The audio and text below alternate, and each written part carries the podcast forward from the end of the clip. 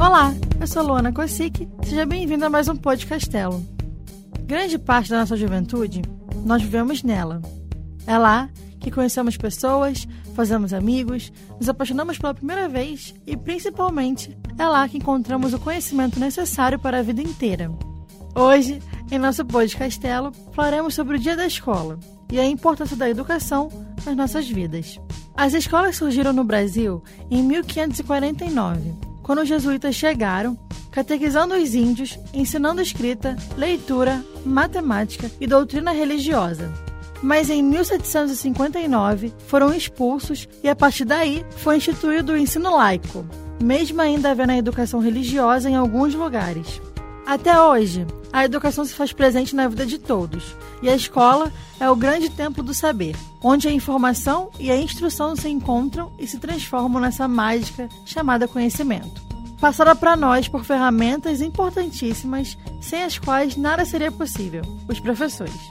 E para falarmos sobre educação e o dia da escola, convidamos a mestre em educação e professora da UCB, Patrícia Mota. Olá, professora! Seja muito bem-vinda! Já inicio nosso bate-papo te perguntando quais as necessidades fundamentais para se ter uma educação e escola de qualidade no país. Tudo bem, Luana? É um prazer conversar com vocês sobre esse tema tão relevante que é a escola. Nesse sentido, gostaria de dizer que a escola é o que nos permite transformar sonhos em realidade e ainda contribuir para a transformação social. De fato, essa é uma das preocupações com as propostas educacionais. E ainda, segundo os estudos do campo da educação integral, a escola pode contribuir para a formação mais completa possível dos sujeitos, segundo a pesquisadora Coelho.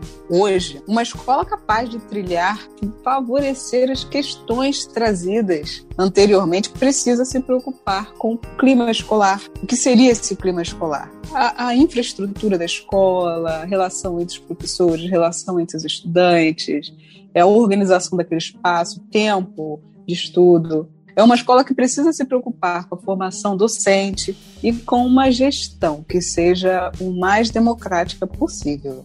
Temos ouvido muito de uns tempos para cá o termo educação inclusiva. Qual é a importância e o quanto é necessário ter a educação inclusiva nas escolas? E é necessário ter uma escola especial para isso? Ou a inclusão pode ser praticada em qualquer escola? Essa questão é extremamente importante para quaisquer debates educacionais, sabe? Muito se discute sobre educação inclusiva. Entretanto, nem todas as escolas oferecem condições de acesso e permanência desses estudantes, Luana, isso é muito complicado. E, para além disso, a gente precisa considerar que esses estudantes necessitam ter garantido o direito à educação previsto na nossa Constituição. Mas para que essa inclusão se efetive adequadamente, veja bem, não é aquela inclusão de qualquer forma, de qualquer jeito, que infelizmente verificamos em alguns contextos. Para que essa inclusão se efetive adequadamente, precisamos favorecer a acessibilidade, ofertar tecnologias assistivas e investir na qualificação e contratação de profissionais da educação seriam, em alguns contextos profissionais, que são chamados de mediadores, em outras redes, seriam alguns estagiários contratados para essa finalidade, em outras escolas, outras prefeituras, enfim, recebe, receberiam uma outra nomenclatura, né? uma, um outro nome de função, mas são profissionais qualificados que auxiliariam o professor, que também precisa ter uma formação voltada para o trabalho com esses estudantes. E aí a gente traz uma questão muito importante do contexto educacional, que é a formação continuada. A gente precisa acessar uma proposta de formação continuada para que os nossos professores, gestores, supervisores, coordenadores, enfim, profissionais de educação tenham acesso a essa formação que vai qualificá-los para esse trabalho. E é difícil encontrar esse tipo de especialização? Você trouxe uma questão, mais uma questão muito importante para esse debate. Já foi mais difícil. Então, com o avançar do tempo e estudos do campo da educação inclusiva, nós percebemos que essa formação ela tem sido ofertada com mais frequência. Então, as universidades públicas, algumas universidades privadas têm investido nessa formação. Na nossa universidade, Universidade Castelo Branco especificamente, nós temos na pedagogia disciplinas que discutem essa questão e também temos na pós-graduação um curso de educação especial inclusiva. Então, os profissionais hoje acessam com muito mais tranquilidade, inclusive na modalidade EAD, para que possam avançar na construção desse conhecimento que é tão importante, não só para a educação, mas para toda a sociedade. Temos visto também que o que antigamente era visto como brincadeira, hoje, o chamado bullying, tem trazido consequências graves, principalmente psicológicas para as crianças e adolescentes. Tomando o bullying como sinal de alerta, quais as formas mais eficazes disso ser combatido? Olha, bullying é uma questão muito séria. Felizmente, hoje se discute muito mais sobre essa dificuldade vivenciada nos espaços escolares e também em espaços não escolares. Né? Às vezes o bullying ele acontece em vários contextos externos à escola. Mas, focando aqui no nosso tema principal, que é a escola, eu penso que ela precisa identificar rapidamente esses casos, organizar reuniões com a equipe, com responsáveis e elaborar projetos, Luana, para toda a escola que combatam não só o bullying, mas também o racismo, a intolerância religiosa e outros preconceitos que por vezes são reproduzidos no chão da escola e causam vários prejuízos para a formação discente e para a formação humana de um modo geral. E professora, como tem sido a questão da escola online e a adaptação às questões atípicas, como falta de internet, as dificuldades dos alunos ao acesso e aproveitamento desses alunos? Eu falo hoje como professora da educação básica e do ensino superior. Então, eu vivenciei realidades completamente diferentes. Enquanto na Castelo Branco nós tivemos a oportunidade de disponibilizar ferramentas nem todos os estudantes da educação básica e nem todos os estudantes das instituições de ensino superior, de redes públicas, né, é, instituições públicas de ensino superior, puderam acessar essa proposta de forma remota. Então, para a gente iniciar essa questão, é importante a gente perceber que foi uma realidade só, foram várias as realidades no que tange ao acesso ao ensino remoto e a dinamização das propostas trazidas pelos professores. Então, foram as mais diversas realidades. Nesse contexto de pandemia, o ensino remoto ele está se consolidando. E, segundo alguns estudos, há pesquisadores e professores já estão avançando nessas pesquisas, daqui a pouco a gente vai ter acesso a elas, então, alguns estudos sinalizam que no pós-pandemia, muitas dessas ferramentas e dessas propostas poderão continuar. Entretanto, é importante a gente perceber que é necessário, logicamente, uma organização de políticas públicas educacionais voltadas para essa questão, uma vez que nos contextos mais empobrecidos nem todos terão acesso a essas tecnologias. Como discute Boaventura de Souza Santos, o vírus desta pandemia não atingiu a todos da mesma maneira. Isso a gente percebe com muita clareza. Um exemplo foi a mobilização dos estudantes de ensino médio, sobretudo das redes públicas, para que o Enem fosse adiado por conta da falta de acesso a atividades remotas. Uma vez que esses estudantes, sobretudo aqueles de contextos mais empobrecidos, não tiveram acesso às tecnologias da mesma forma que outros estudantes num contexto mais privilegiado tiveram. Então, já, já ouvi casos de estudantes digitando um trabalho de conclusão de curso no celular. Então, faltou computador para muita gente, faltou equipamento, faltou internet boa para garantir o acesso ao ensino remoto. E já percebemos nesses estudos realizados pelos grupos dos quais eu, eu faço parte essa preocupação com o acirramento das desigualdades educacionais e sociais no país. A gente não pode esquecer. A partir dos estudos desses grupos, nós estamos trabalhando em cima dessa preocupação. Né? Os professores, gestores, profissionais estão realmente preocupados com os desdobramentos da pandemia. Professora, Durante sua vida profissional, existe alguma situação na educação que tenha te marcado, a qual você leva consigo e usa como exemplo para os alunos? Olha, é uma questão assim bem interessante que você traz também, né? Mais uma. É, da nossa entrevista de hoje e me faz retomar uma discussão que realizamos no primeiro encontro desse ano de 2021 do coletivo de leituras e investigações em pedagogia social, nosso grupo de estudos aqui no Castelo, que a gente chama carinhosamente de CLIPS. É, esse ano nós retomamos a nossa discussão a partir de um texto que se chama e está disponível na, na internet.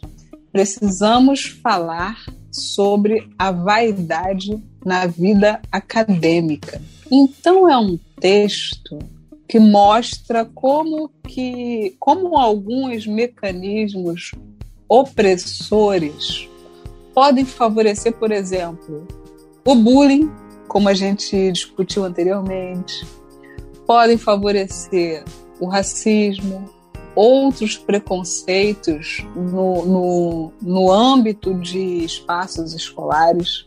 Então, quando você fala sobre as minhas trajetórias, eu penso que, de certa forma, sendo mulher e preta neste país, eu consigo, a partir das minhas vivências, a partir da minha produção, inspirar outras pessoas a avançar também em relação aos seus sonhos.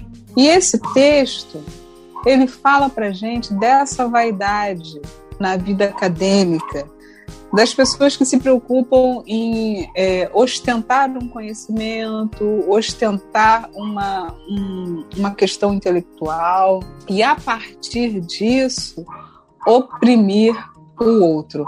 Paulo Freire ele já sinalizava que, em alguns momentos, o sonho do oprimido é ser o opressor. Então eu acho que a gente precisa trabalhar num movimento contrário e como professora, é como gestora em alguns momentos, eu pretendo, pretendia e pretendo hoje desconstruir essa lógica.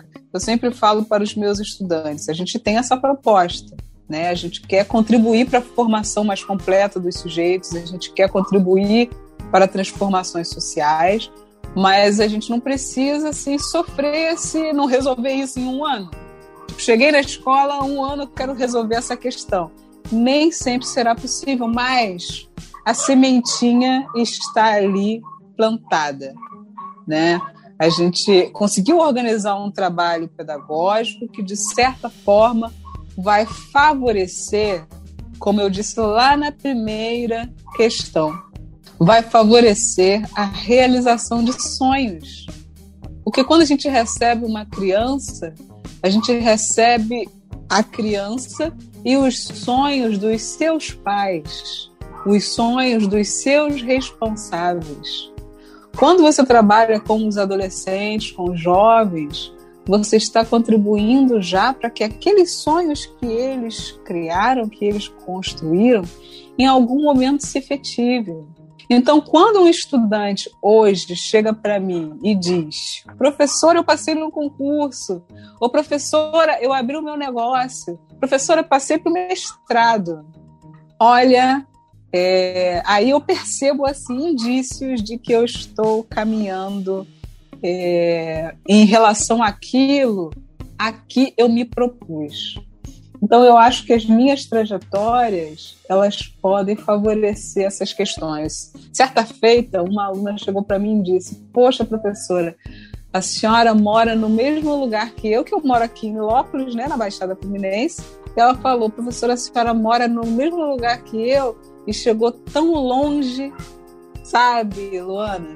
É isso que nos motiva. A gente não tira do cerne da nossa discussão a necessidade de valorização do magistério. Né? Porque já foi o tempo em que as pessoas diziam que o professor é professor por vocação, professor é professor por dom. Não, nós não somos profissionais por educação, por, por dom ou por é, outra questão assim que não seja profissional. Nós somos profissionais de educação qualificados para exercer o trabalho que nós exercemos, mas para além disso, nós podemos traçar outras propostas, outros projetos para contribuir de, de certa forma para que a gente tenha uma sociedade melhor. A escola, ela serve para isso. O trabalho dos professores, o meu trabalho serve para isso para que eu contribua na realização dos sonhos dos estudantes que chegam para mim e para que, de certa forma, eu também contribua para que a gente tenha uma sociedade melhor, uma humanidade melhor. Então, acredito que educação é isso, a escola é isso, e os profissionais, logicamente, que se qualificam para atuar no magistério precisam ser reconhecidos pela sociedade e, logicamente, valorizados financeiramente de acordo com o trabalho que exercem. Há sempre aquela expressão, abre aspas, educação se tem em casa com os pais, na escola se tem conhecimento, fecha aspas. Pensando nisso, qual a diferença entre a educação recebida na escola e a recebida em casa? E qual a importância dessa educação principalmente nos tempos atuais? Essa conversa é antiga, minha querida. Essa, essa oposição que, de certa forma, emerge do senso comum entre a educação da família e a educação da escola. Gente, isso não é uma oposição. A gente precisa observar é, a educação familiar e a educação escolar como complementares. As duas são fundamentais para a formação humana. Mas como você trouxe, Luana, a diferença entre elas é a qualificação. Os profissionais da educação estudam, são qualificados. Essa é a diferença. Nós estudamos para conhecer, saber, aplicar, identificar as melhores técnicas, os melhores métodos para contribuir para a aprendizagem dos estudantes. Então, a diferença é basicamente essa: a qualificação que nós recebemos ao longo de nossas trajetórias formativas. Então, a gente vai acessar todos os teóricos que conversaram sobre educação, formação humana, desenvolvimento humano, teóricos do campo da educação, do campo da psicologia, sociologia, da saúde, nós acessaremos esses teóricos que vão trazer todo o embasamento para que a gente ensine melhor. Por exemplo, algo que eu gosto sempre de trazer nessas conversas é o caso educação infantil. Quando o responsável diz assim, ele, ele, mas veja bem, não é uma crítica aquilo que ele diz, porque é um, um, uma construção que emerge do senso comum. Muitas pessoas falam isso e às vezes as pessoas que não são os profissionais acabam reproduzindo. Então, o responsável, o pai, a mãe, o avô, a avó, enfim, o responsável da criança na educação infantil, ele diz o seguinte: ah, mas a criança vai para a escola só para brincar, como se brincar fosse algo de menos. Entretanto, a gente acessa estudiosos como Valon, Piaget, Vygotsky, Montessori, vários teóricos, pesquisadores que nos antecederam para entender que a brincadeira para as crianças menores é a nossa ferramenta de trabalho. Então, o professor da educação infantil ele aprendeu estudando e acessando os teóricos que por meio das brincadeiras a criança aprende. Por meio daquele envolvimento, da afetividade proposta por Valon, aquela criança aprende. E isso a gente conhece na graduação, na pós-graduação, porque somos os profissionais qualificados para isso, para identificar as dificuldades, para buscar outros métodos, outras técnicas para favorecer os processos de aprendizagem. A criança na educação infantil, ela não aprende, por exemplo, a pegar no lápis só pegando no lápis. Não, não é esse o, o, a técnica. Às vezes o professor vai pegar um pregador, ele vai botar ali no pregador um, um desenho de um jacaré no pregador, e aí vai pedir que a criança pegue o, o jacaré e vai é, mordendo os peixinhos assim numa lagoa fictícia. Aquele, aquele movimento que a criança faz com o pregador, fecha, abre, fecha, abre, que é um movimento de pinça da coordenação motora fina, é esse movimento que vai fazer a criança aprender a pegar no lápis. Então, para a criança, ela está brincando, mas para os profissionais de educação, ela está aprendendo. Então, Luana, essa é a diferença básica entre a educação que acontece em casa e a, educação escolar. É a nossa formação. No dia da escola, e vivendo essa situação de distanciamento das salas de aula, o que você deixaria como mensagem a toda a nossa comunidade acadêmica e aos ouvintes do nosso podcast? Nós somos uma população que é chegada a um afeto, a um abraço, a aquele movimento de estar junto, Tá certo que nessa modernidade, como sinaliza o filósofo polonês Zygmunt Bauman, a gente vivencia a possibilidade de uma modernidade líquida, ou seja, de você identificar que os laços humanos estão mais fragilizados. O que seria um exemplo disso? Tá todo mundo ali na mesa do bar, cada um com o seu celular, todo mundo conectado. As pessoas estão juntas, mas não estão juntas. Porque está cada um no seu celular e as pessoas não estão interagindo. Então, eu trago esse exemplo, né, da fragilidade dos laços humanos para a gente pensar em como é importante hoje a gente fortalecer esses laços dentro do que for possível temos aí as tecnologias, que assim, infelizmente, nem todos têm acesso. Mas eu volto a essa discussão. É importante que a gestão pública, municipal, federal, estadual, enfim, que o legislativo pense em políticas públicas voltadas para esse acesso às tecnologias, a uma boa internet, a bons equipamentos. Né? A gente precisa favorecer o acesso, sobretudo, às populações mais empobrecidas do nosso país. E dentro do contexto de pandemia, o que é possível ser feito? Primeiro, ter cuidado. A gente precisa ter cuidado. A gente precisa seguir as orientações dos especialistas, dos profissionais que pesquisam a Covid, pesquisam a pandemia. A gente precisa seguir essas orientações, evitar aglomeração, mas as tecnologias, mesmo sendo, mesmo o acesso não sendo tão simples assim para alguns contextos, é uma aliada para que a gente possa fortalecer esses vínculos, esses laços humanos. Então, a mensagem que eu gostaria de deixar para todos é uma sugestão, uma sugestão para que a gente tenha cuidado para que a gente se preocupe com o outro e para que a gente fortaleça os laços humanos dentro do que é possível num contexto de pandemia. Sigamos essas orientações para que a gente possa estar junto presencialmente o mais breve possível.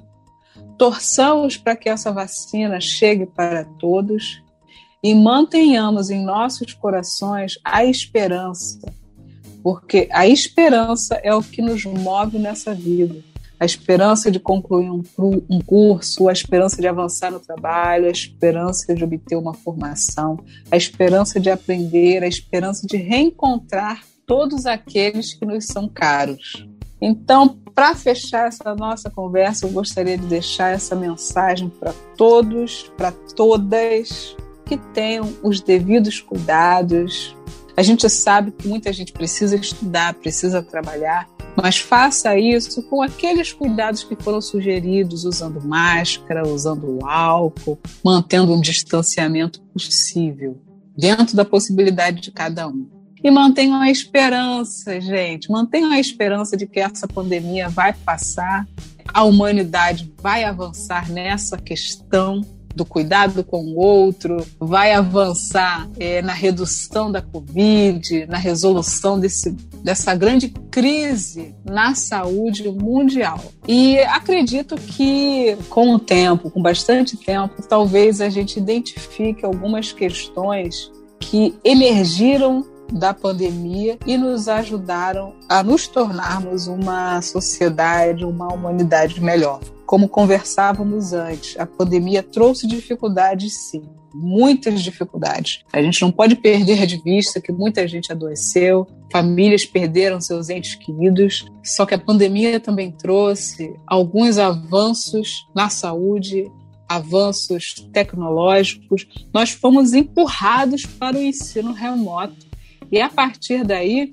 e aí eu falo com, com o olhar da professora, nos vimos obrigados, obrigadas a acessar uma série de ferramentas, aprender vários, é, várias técnicas, instrumentos, conhecimentos específicos do campo da, da informática, da tecnologia, para poder ofertar o nosso melhor para nossos estudantes. Porque o planejamento, gente, o planejamento pedagógico, para quem conseguiu é, atuar de forma remota, o planejamento pedagógico ele continua. E aí a gente pensa nas nossas ferramentas, no método, a gente pensa na avaliação, os instrumentos de avaliação e qual vai ser a melhor maneira de atingir os nossos objetivos planejados em relação ao conteúdo que a gente pretende dinamizar na educação básica, no ensino superior. E para isso, gente, olha, infelizmente, Luana, nós professores ouvimos assim uma parte da sociedade dizendo que os professores não estavam fazendo nada. Estou aqui reproduzindo uma fala que infelizmente nós tivemos que, que ouvir e lidar e tentar digerir. Mas os professores, eles fizeram muita coisa, muita coisa. Nós aprendemos tanto nesses tempos de pandemia para poder oferecer o nosso melhor para os estudantes que estavam em casa por conta do isolamento social. E agora, infelizmente, nesse momento que a gente conversa, há um aumento considerável nas mortes, né, um aumento de mortes, um aumento de, de adoecimentos no nosso país, e muitos municípios estão retomando o isolamento e fechando novamente as escolas. É uma situação preocupante, mas tenho certeza que os professores vão continuar fazendo o seu melhor. É isso, professora. Muito obrigada por fazer parte de mais esse capítulo da nossa educação, a partir desse podcastelo e por dispor o seu tempo para nos ajudar. Luana, foi um prazer imenso estar aqui com você,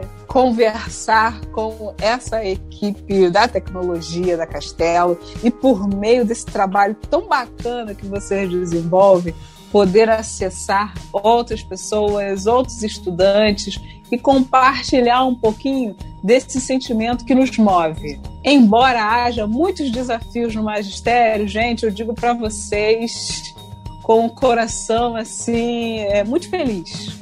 É muito bom ser professora, tá? Nossa carreira tem muitos desafios, mas nós professores exercemos um, um trabalho fundamental em todas as sociedades. Um beijo grande, gente. Tudo de bom e olha, esperança, hein? Essa pandemia vai passar. E esse foi mais um Podcastelo.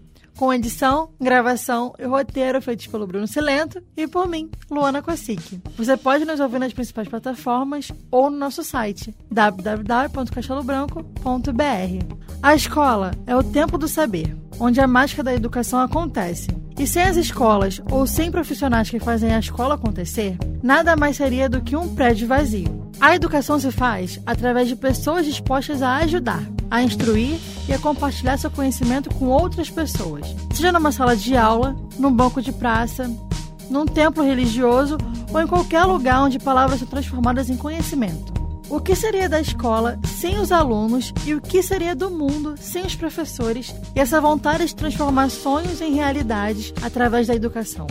Valorize sua escola, seus colegas de classe, a tia da cantina, o tio da portaria, a moça da limpeza e todos os profissionais que tornam a escola algo real. E os professores, porque sem eles nem esse texto poderia ter sido escrito. Até o próximo Podcastelo.